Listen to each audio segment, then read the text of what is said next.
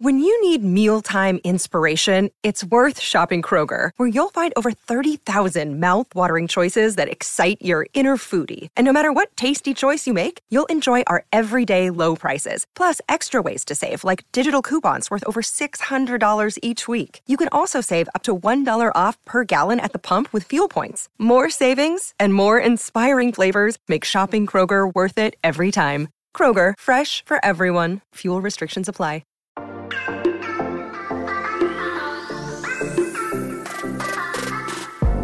Hola, hola, muy buenas a todos y sean bienvenidos aquí a tu podcast Charlas iOS. Y bueno, hoy vamos a hablar de iOS 15.4, control universal y entre otras cosas. Así que prepárate que vamos a comenzar aquí a hablar de lo que nos gusta, de la tecnología y de Apple. Mi nombre es John. ¡Empecemos!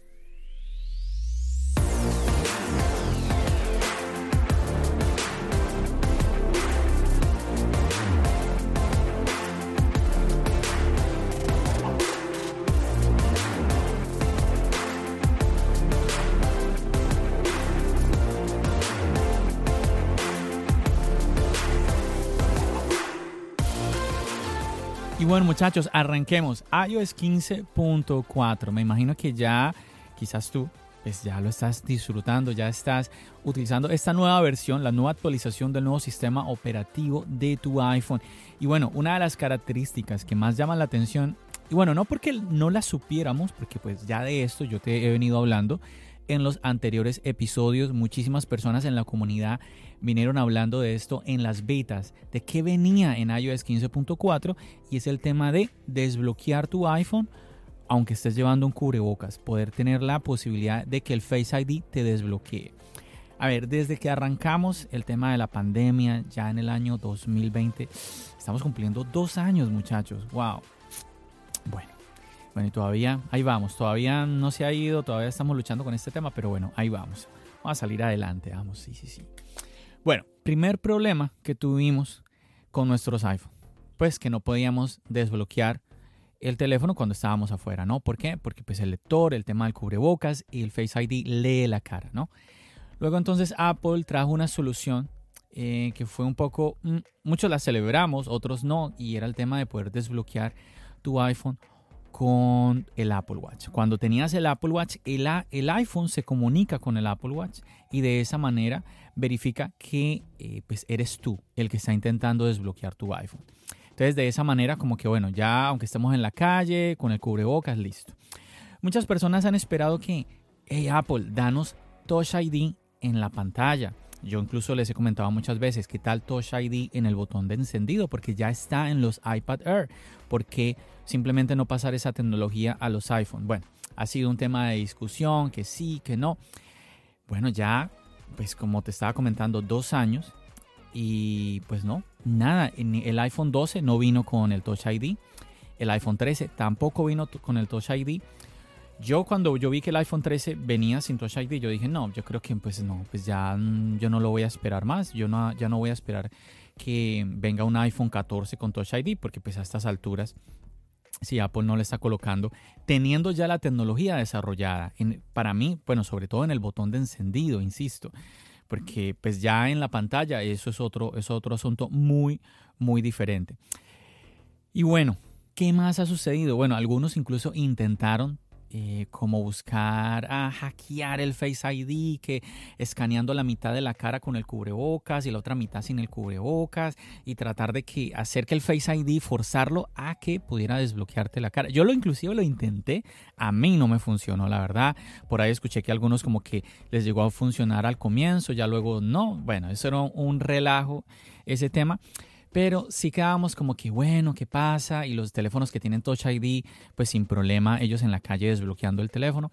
Y bueno, ahora con 15.4, pues tenemos esa facilidad de que el teléfono PIN te desbloquea nuevamente aunque lleves el cubrebocas. Esto está muy bien incluso para los que tienen Apple Watch. Yo les compartía que, por ejemplo, cuando tú vas a pagar, pues nada, a ti te tocaba sí o sí colocar el código, así el, el Apple Watch te desbloqueara el iPhone.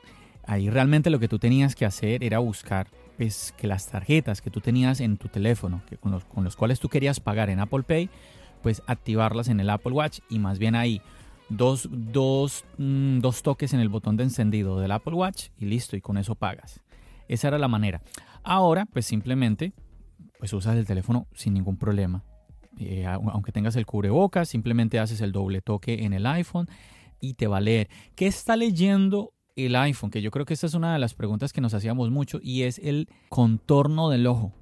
Ahí, esa parte única del contorno de nuestros ojos, el Face ID la está leyendo. No es que esté leyendo el, el ojo ni nada por el estilo, es el contorno del ojo.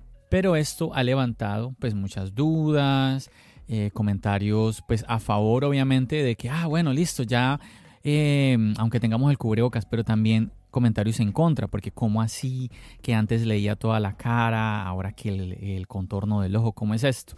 Y pues yo he, leído comentarios, ¿no? Personas que dicen es menos seguro. Yo cuando empecé a leer información de esto, yo dije, bueno, quizás es que es eh, más lento. Por ejemplo, algo que todos vemos cuando activamos ya, cuando tenemos el 15.4, nos da la opción de usar Face ID con cubrebocas y tenemos este mensaje, dice, Face ID funciona con mayor precisión si se configura solo para reconocer la cara completa. Para usar Face ID al llevar cubrebocas, el iPhone puede reconocer los rasgos únicos que hay alrededor de los ojos para realizar la autenticación. Mm, mira lo que dice. Entonces, para... ¿Cómo es acá? Funciona con mayor precisión, mayor precisión, o sea, es más preciso. Quiere decir que yo lo entendí así, bueno, es más preciso, quiere decir que hay, riesgo de que se equivoque, ¿cierto? Eh, utilizando el cubrebocas, con el cubrebocas no. Entonces yo dije, bueno, quizás incluso a veces se demore, sea más lento. Bueno, para mi sorpresa, yo lo activé y yo dije, bueno, vamos a probarlo. Lo activé y me ha corrido muy bien, muy fluido. Si te soy honesto, que en el resto, esa fue como la primera impresión, pero en el resto del día, al siguiente día, sí noté que es un poco más fluido eh, el Face ID normal. Pero no es que este yo lo sienta como muy lento. No sé, no sé, me da la impresión de que va muy bien, que tanto que te llega a impresionar. Ah, insisto que el tema de que sea, mm, sea menos seguro Mm, no lo sé. No lo sé. Puede ser, aunque se me hace raro, porque una de las cosas que Apple nos vendió cuando nos presentó el Face ID era que el Face ID era mucho más seguro que el Touch ID. Entonces se me hace extraño de que Apple le, baje el nivel de seguridad. Pero bueno, esto no lo sé yo. Podría ser que sí.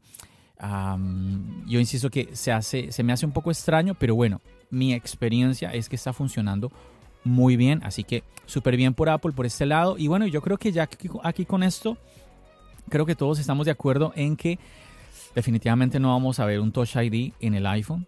Creería yo que tenemos todas las papeletas para, mejor dicho, estar ahí sin esperar a ver eso. Ahora, si Apple lo llega a hacer, bueno, yo creo que todos nos vamos, yo me sorprendería muchísimo si Apple lo llega a hacer, pero bueno, creo que mm, no es necesario el Face ID nuevamente está leyendo el, contorno del ojo, entonces mm, no, no es necesario.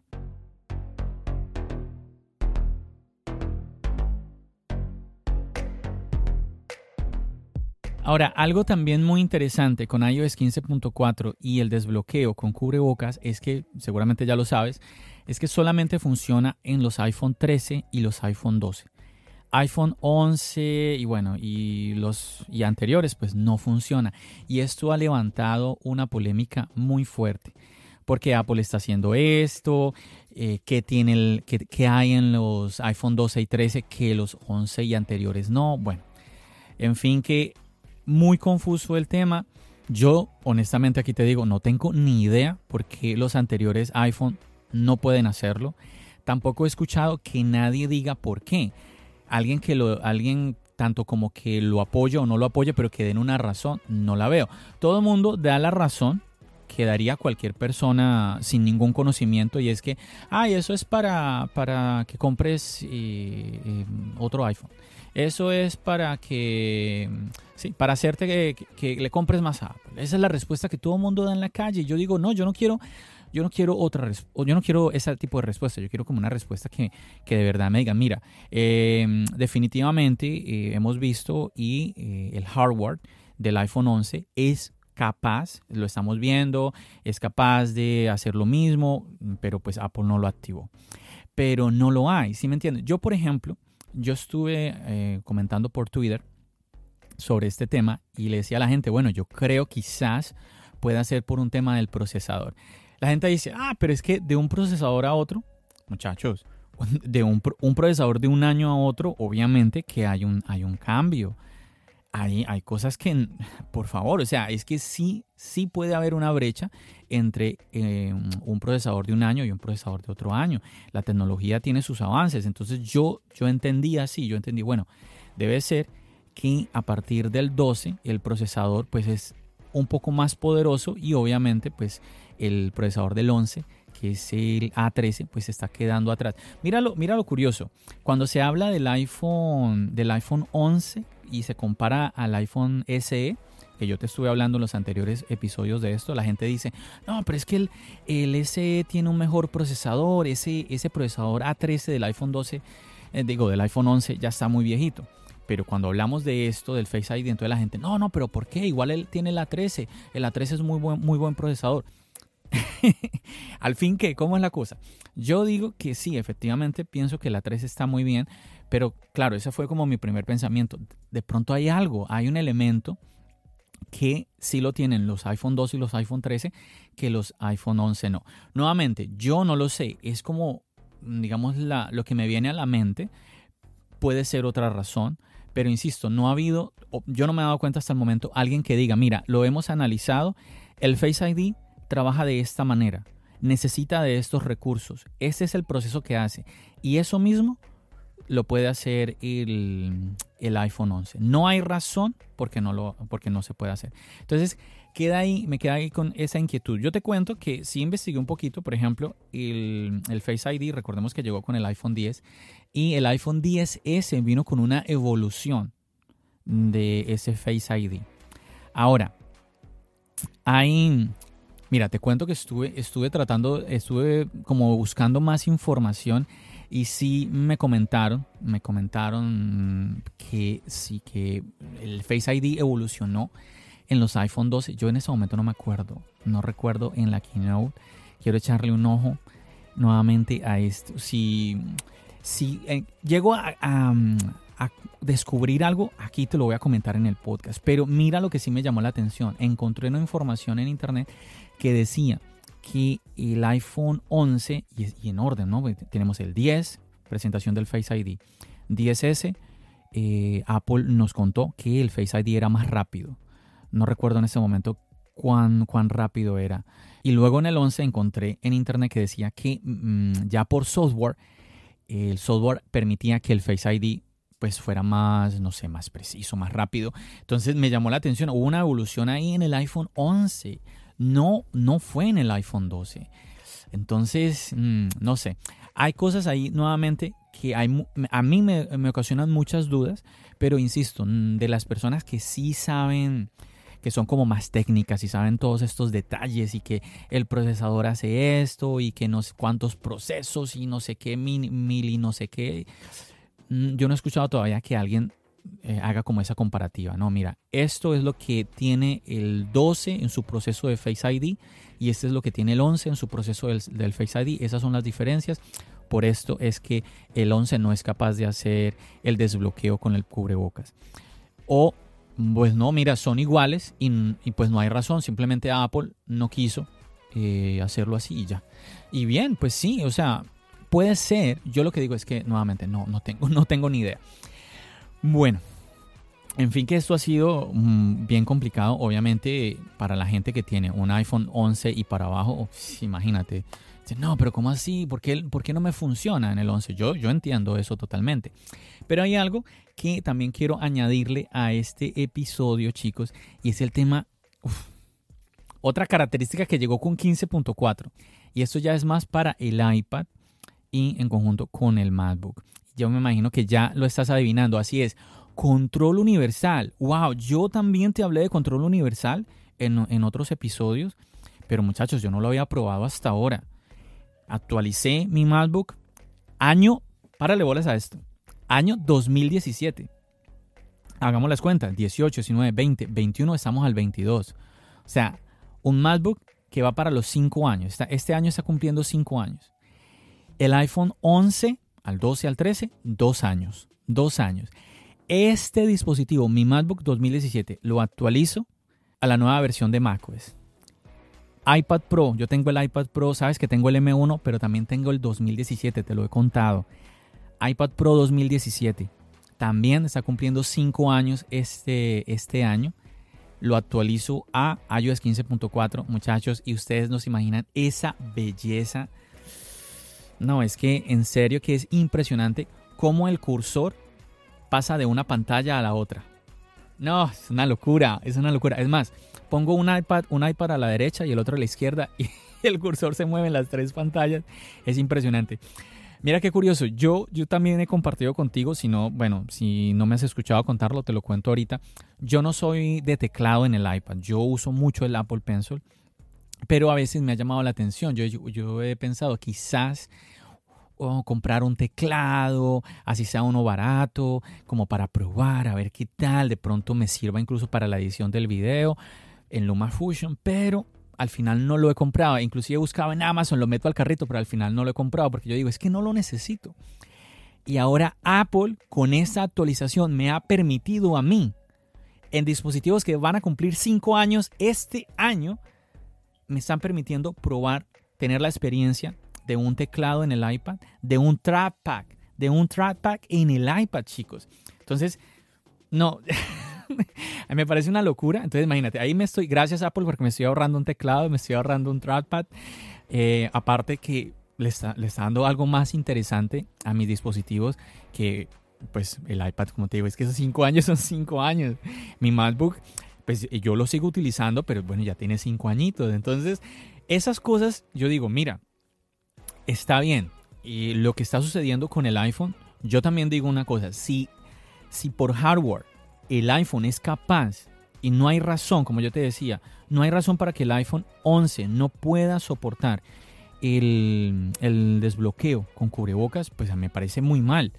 Pero esto que te estoy contando, que esta característica tan genial de poder utilizar el teclado, el trackpad del, del MacBook en, en, los otros iPad, Oye, eso yo creo que también es de agradecer. Eso, eso, está, eso yo lo aplaudo. Eso yo lo aplaudo, me parece muy bien por Apple. El tema, nuevamente, el ecosistema, cómo lo... oye, pero es que imagínate, cuando yo prendo el computador, simplemente coloco el, el, iPad al, lado y listo. Yo no tengo que hacer nada, no tengo que, a ver, activar, activar el cursor, activa el cursor para que se mueva la... No, nada. El MacBook detecta automáticamente, sin que yo me dé cuenta, detecta que el, iPad está al lado, que el otro también, o, que no está, lo que sea, y funciona sin problema. Una maravilla, chicos, como magia, como magia, de verdad que, no, súper chévere, súper chévere esto.